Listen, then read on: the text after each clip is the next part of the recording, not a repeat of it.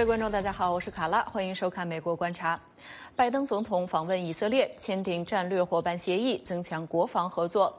另外，美国商务部长雷蒙多呼吁国会通过大型投资法案，应对美中技术领域竞争。今天的节目中，我们共同关注。拜登总统正在以色列进行访问，他与以色列签订战略伙伴协议，增强国防等方面的合作。他也将会晤巴勒斯坦领导人阿巴斯，之后他将访问沙特阿拉伯。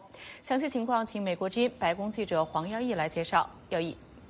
七月十四号星期四呢，拜登总统与以色列的总理拉齐德啊签订了双边的战略伙伴条约，来增强双边的这个战略方面跟国防方面的合作。那么之后呢，举办联合的记者会。那么在记者会上，拜登总统被问到说，根据美国自己情报界的显示呢，啊，拜登总统将要在沙特阿拉伯会见的这个萨勒曼王储，就是这个啊下令来杀害啊记者卡舒吉的这个背后指使人之一。那么对此，为什么拜登总统还要跟他来见面？是否违？反他对于所谓的人权是外交政策核心的一个说法，对此呢，拜登总统表示，他在中东之行呢都会来坚守人权的理念，但同时呢，他也要来顾及这个美国跟盟友们的利益，那么要防止中国以及俄罗斯在中东地区趁虚而入。我们看一下拜登总统在记者会上怎么说。My views on Khashoggi have been absolutely, positively clear. Um, and I have never been quiet about talking about human rights. The reason I'm going to Saudi Arabia, though, is much broader, is to promote U.S. interest. Promote U.S. interest in a way that uh, I think we have an opportunity to uh, reassert what I think we've made a mistake of walking away from our influence in the Middle East. I'm going to be meeting with nine other heads of state. It's not just as happens to be in Saudi Arabia. And so there are so many issues at stake that I want to make clear that we can continue to lead in the region and not create a vacuum, a vacuum that is filled by China and or Russia against the interest of both Israel and the United States and many other countries. 拜登总统在以色列期间呢，也同时举办四方会会谈，与以色列、印度还有阿拉伯联合酋长国领导人们透过视频的方式进行了会议。那么这个会议的名称呢，叫做 I Two U Two。拜登总统在会议上呢，特别感谢了印度总理莫迪，还有阿联酋的总统呃本扎伊德阿勒纳哈扬，说呢，他们透过坚强的合作，把中东地区与印太地区的关键伙伴连接起来。拜登总统并且说呢，现在世界上缺乏透明。您的基础建设项目，那么未来几年将会跟与会的各国一起来认定并且投资这一些基础建设的项目。我们也知道呢，中国的一带一路的这个基础建设项目呢，向来是被美国与盟国呃认定是缺乏透明度的。那拜登总统中东之行另外一个关注焦点呢，这是在特朗普政府时期退出的伊朗核协议。那么伊朗呢，对于美国提出重返核协议的一些条件，迟迟都还没有回应。对此呢，拜登总统公开表示，美国不会。一直等下去。我们看一下拜登总统在记者会上怎么说。We've laid out for the people, for, for, for the leadership of Iran, what we're willing to accept in order to get back in the JCPOA. We're waiting for the response. When that occurs, when that will come, I'm not certain, but we are not going to wait forever. With regard to Iran and convincing the Saudis and others that we mean what we say is we mean what we say. They have an opportunity to accept this agreement's been laid down. If they don't, we made it absolutely clear. We will not, let me say it again, we will not allow Iran to acquire a nuclear weapon. 以色列总理拉皮德也强调说呢，这个以色列立场就是不会接受呃伊朗拥有核武。不过他认为呢，这个外交途径已经死亡了。他建议拜登总统呢要啊放弃用外交途径说服伊朗重返核协议的这个啊想法。那么拜登总统呢在星期五的时候将会见巴勒斯坦领导人阿巴斯，之后呢将会前往沙特阿拉伯进行访问。卡拉，好了，感谢姚毅的连线报道。以色列总统赫尔佐格星期四向拜登总统颁发以色列总统勋章。赫尔佐格赞扬拜登总统对以色列及其人民的友情，以及为以色列的安全做出的努力。以色列总理拉皮德、美国国务卿布林肯以及以色列前总理内塔尼亚胡参加了仪式。The Presidential Medal of Honor is hereby awarded to the Honorable President Joseph R. Biden Jr. of the United States of America for his true friendship with the State of Israel, the people of Israel, and the Jewish people. His uncompromising decades long commitment to Israel's security, his contributions to deepening, strengthening, and enhancing the strong and unwavering alliance between Israel and the United States of America, and his struggle against anti Israeli and anti Semitic hatred around the world. Great honor. Thank you very, very much. 为期四天的太平洋岛国论坛周四在斐济闭幕。所罗门群岛总理说，该国将不会允许中国建立军事基地。所罗门群岛总理索加瓦雷对记者说，协议中没有军事基地，也不会有其他任何军事设施或机构。中国与所罗门群岛在今年四月签署了一份安全协议，引发多国担忧。美国副总统哈里斯周三应邀在论坛上发表视频讲话。他提议，美国国会在未来十年将渔业援助经费增加两倍，达到每年六千万美元，并任命第一位美国特使出席该论坛。美国今年二月宣布重开驻所罗门群岛大使馆，索加瓦雷对美国重返所罗门群岛表示欢迎。美国海军说，里根号航空母舰打击群正在南中国海执行例行任务，这是该航母编队今年首次进入南中国海。美国印太司令部在星期三发布的新闻稿中说，里根号航母打击群在南中国海期间将举行海上安全演练，其中包括固定翼和旋翼飞机的飞行行动、海上打击操演以及水面与空中部队的协同战术训练。里根号航母舰长、海军上校弗雷德·戈德哈默说：“美国航母在南中国海的存在，表明美国致力于一个自由和开放的印太地区。”美国商务部长雷蒙多星期四到国会山，呼吁议员尽快通过一项大型投资法案，为美国在技术领域与中国竞争提供资源。在一场闭门简报会上，雷蒙多与两党议员就供应链和半导体产业对国家安全产生的影响进行了简报。国会两党目前正在积极讨论如何推动法案，为美国的先进技术研发和半导体制造提供资金。有关详情，下面我们连线美国之音记者李义华为我们介绍。义华。好的，卡拉。美国商务部长雷蒙多星期四呢是到国会山的众议院来向两党议员来进行了一场闭门的非公开简报讨论呢。就像您刚刚所提到的，希希望能够呃向这个国会来讨论他们现在国会当中正在审议的一项这个大型的技术投资法案，对于美国的半导体产业以及制造业以及美国国家安全产生的影响。那么这已经是这个呃雷蒙多这个星期第二次到国会山来。那么星期三的时候呢，雷蒙多呢也是特地到这个国会的参议院。一侧向两党的议员就同样的主题了进行了一场闭门的这个简报会。那么也看得出来，现在拜登政府呢正在积极大力的推动国会呢能够尽速的通过这项大型的技术投资法案。那么这项名为跨党派创新与竞争法的法案之所以受到拜登政府这么高度的重视，很大的一部分原因是因为这个法案当中包含了条款，将为美国的半导体制半导体产业呢提供这个两五百二十亿美元的这个补助。那我们知道美。国现在许多产业呢，因为半导体当中的这个芯片短缺的问题呢，而面临了相当严重的这种困境。因此，拜登政府现在正在积极的大力推动来发展美国的半导体产业。那么，这个雷蒙多呢，在星期三与这个参议员会面完之后呢，接受媒体采访的时候，也是再次的呼吁国会呢能够尽快的尽快的通过法案。来听听雷蒙多部长在星期三这个在参议院怎么说。The urgency was clear. You know, it felt like by the end. There was a agreement by, based upon the questions people were asking that um, this is a national security imperative. The United States has to lead in these technologies, particularly chips, and the time for talking is done, the time for action is here.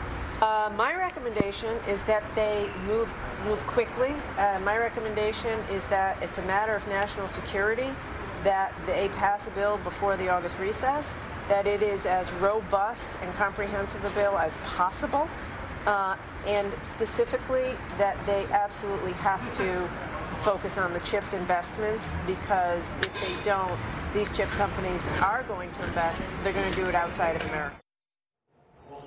是的，那么跨党派创新与竞争法呢，目前正在国会当中由一个这个一百零七位两党议员所组成的协商委员会来进行审议，目标呢希望能够解决两院这个版本法案版本的这个分歧。那么这个在这个呃，不过呢，我们也知道这个法案的内容相当的繁琐，那个呃这个。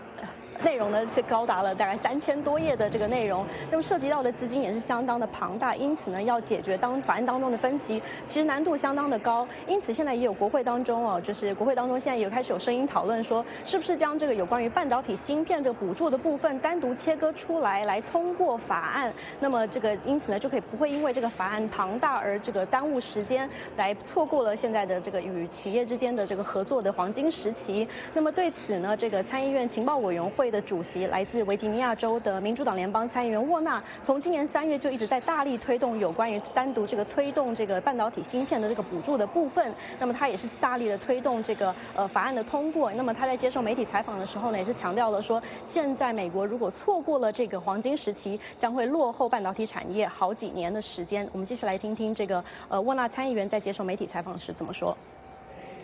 If we don't act now, you. A delay of months could turn into a delay for years because even when we have this additional government assistance, it only covers about 10 to 20 percent of the, the costs. And once a company makes a major multi-billion, 10 to 20 billion dollar investment somewhere else, they don't have the capital to say, okay, if six months later, we, if six months later we come with Here's America's willingness to invest. They'll say, sorry, we've already committed our capital. We're building that facility, whether it be in Taiwan or South Korea or China. So that's why I, I think I think for a lot of my colleagues, the light went off that we don't have the luxury of waiting. There was clearly there's parts of the bill that there's still some contention on, but around chips, 5G, the investment tax credit, there seemed to be an awful lot of agreement that way. 那么在被问到呢，是否支持国会单独通过芯片补助的部分，让企业能够早点收到这个补助资金哦？这个雷蒙多是表示他是支持这样的做法的。那么他还是强调说，他不管西呃不，他在这个与议员的会谈当中，并没有讨论到这个如何通过法案的技术层面。不过他强调说，只要国会能够通过有关的这个补助和资金，那么他都拜登政府方面都会大力的支持。我们继续来听听雷蒙多的说法。We want the most robust bill possible, and so we want them to negotiate and get a bill done by August 4th. What I can say is it seems to be talking to senators and talking to members of the House that they're coalescing around, you know, a chips plus kind of a bill. And if that were to happen, um, you know, we would be very supportive of that. 不过，即使有了这个行政部门方面的支持，单独将法案当中的这个芯片部分单独出来通过呢，这个也是面临了相当高的阻力。即使是在国会的民主党人当中，也不见得是一致的支持这样的做法。那么，来，例如说，这个来自这个呃德拉瓦州的民主党联邦参议员库恩斯在接受媒体采访的时候，他就直言表示，他是不赞成这么做的。他认为，如果要通过法案，必须要整部法案都一起通过，不应该由芯片的部分单独通过。我们来继续听听库恩斯说的议员的。说法。No, I would not. Um, on my this, the committee on which I serve that contributed, the Foreign Relations Committee, the part of the bill that we contributed came out of our committee 21 to 1. There's not a lot of agreement that's that broad and that strong on something relating to foreign relations. And there's a lot of focus right now on Ukraine and Russia and Eastern Europe. This was valuable work we did a year ago. We should still move forward with this. I would hate to see that carved out of the bill. That would be a waste of significant bipartisan effort. 那么另外一位在这个也相当关注这个，并且在这个法案当中大力推动的这个议员哦，是来自德克萨斯州的共和党联邦参议员这科宁。那么科宁在接受媒体采访的时候也是表示哦，他是他他说他直接表示表示说，现在两党议员呢，事实上对于如何推动法案还没有任何的共识，是否是单独通过，还是要包含在一起一起通过，是没有还没有达成任何的共识。不过他说两院呢两党呢正在积极的协商。不过呢，如果呢两党的议员希望能够在八月的八月四号休。会之前能够完成这部大型法案的这个立法工作的话，时间上来讲相当的紧迫，只剩下不到二十天左右的时间。因此可以想见了，这个七月份整个这个国会的行程将会非常的忙碌。那么有关于任何法案的进展，美国政也会随时为观众来关呃来掌握。以上是记者在国会方面所掌握到的情况。时间交还给主持人卡拉。好的，感谢易华带来国会方面的消息。目前，斯里兰卡政局持续动荡。美国财政部长耶伦周四敦促中国参与斯里兰卡的债务重组，称这样做符合中国和斯里兰卡双方的利益。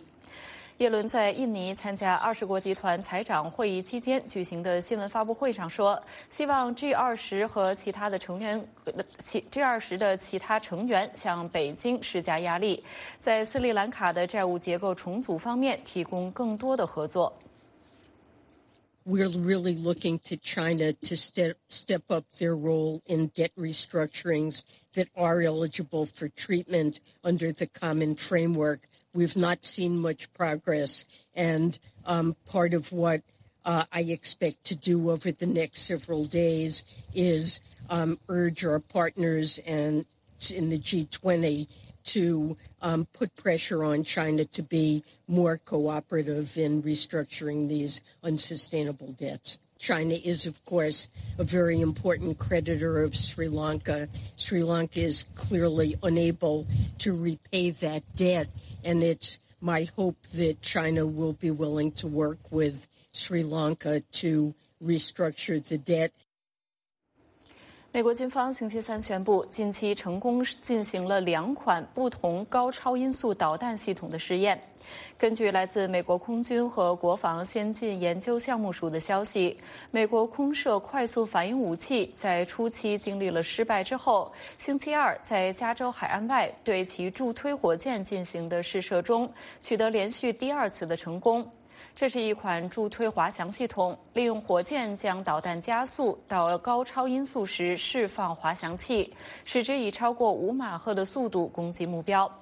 美国军方目前正在研发和测试多款高超音速武器。高超音速武器是美中俄激烈竞争的领域之一。中国的高超音速武器已经装备部队，俄罗斯的高超音速武器已经用于乌克兰战场。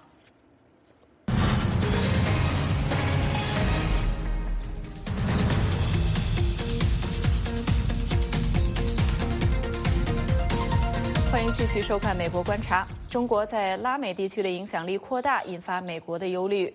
在不久前与洛杉矶举行的美洲峰会上，美国与拉美国家签署一系列合作倡议，凸显了拜登政府力求加强地区关系的决心。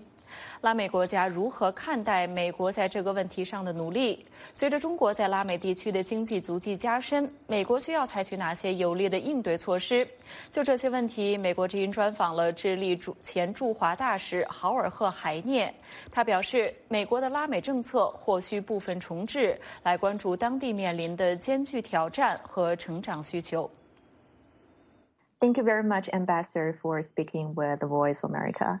Today, I would like to focus on the U.S. China uh, competition for influence in Latin America. Uh, first of all, how would you evaluate the status quo? Uh, some people are saying that the U.S. is losing influence to China in the region. Do you agree? Over the past um, 20 years, uh, China's presence in Latin America has increased significantly. Now, it is important to look at this not as some sort of zero sum game, the view of many governments and of many uh, analysts and policymakers is that it is a good thing that Latin America trades and does business with more countries rather than with uh, fewer ones. Of course, uh, the diversification and you know um, this competition is good for Latin American countries. But what does it mean for the U.S.? For quite a while, uh, the view in the United States and in Washington was that business that uh, Latin America did with China was, uh, in the end, a positive thing. It meant more Latin American growth. It meant that the Latin American economies would be more stable, and that in the end, the U.S. would also benefit. There would be fewer migration pressures, and there would be fewer issues in the region for the United States to have to contend with. We were speaking in general, right? But Latin America is not a monolith. Actually, countries have their differences. Some might, uh, you know, lean more towards China, while others might prioritize their relationships with the U.S. How do you see this division? What are the driving forces behind it? My uh, impression is that, uh, as a rule, most Latin American governments, what they want to do is they want to have good relations both with the United States and with China. And if there is a healthy competition, say there is a tender for a particular bridge or a dam, and you have both US firms and Chinese firms competing in that tender, I think, you know, everybody benefits. It would not be a good idea for Latin American governments to uh, automatically, mechanically side either with uh, Washington or with uh, Beijing on a range of issues, on a range of questions.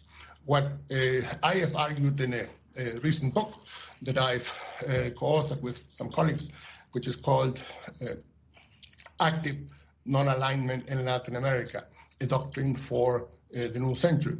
What we argue there is that Latin American countries should look at issues, you know, on its own and look at their own national interest. In some cases, uh, it will mean siding with the United States. Uh, you know, on issues of democracy and human rights, for example, it is quite likely that Latin American countries will be closer to the US position than to the Chinese position. On the other hand, on issues of, say, international trade, in which the United States has been increasingly protectionist, it is likely that Latin American countries uh, will side uh, with, uh, with China. The, the point we're trying to make is that this will vary from issue to issue. And active non alignment stands for making pragmatic decisions based on the national interest of each of the Latin American countries. Uh, Washington actually has been doing a lot of soul searching recently about whether the U.S. has overlooked uh, Latin America in the past decades. And mm-hmm. President Biden early on vowed uh, to change that and to you know build up the relationship with the region. Um, that's why we've seen you know um, at the Summit of Americas a series of economic, health, and migration initiatives mm-hmm. were rolled out. I'm wondering how these initiatives and Biden's efforts in general have been received by local people in Latin America. I think it is important for Latin American leaders to get together with the US president and discuss issues of common concern. Now, that said, uh, there were a number of important issues brought to the fore in the summit, including the migration issue, which has become particularly uh, complex. On the, say, on the economic front, um, most people would say that the agenda was not particularly ambitious. I'll use the term pretty thin. Um, Latin America is going through a severe economic crisis.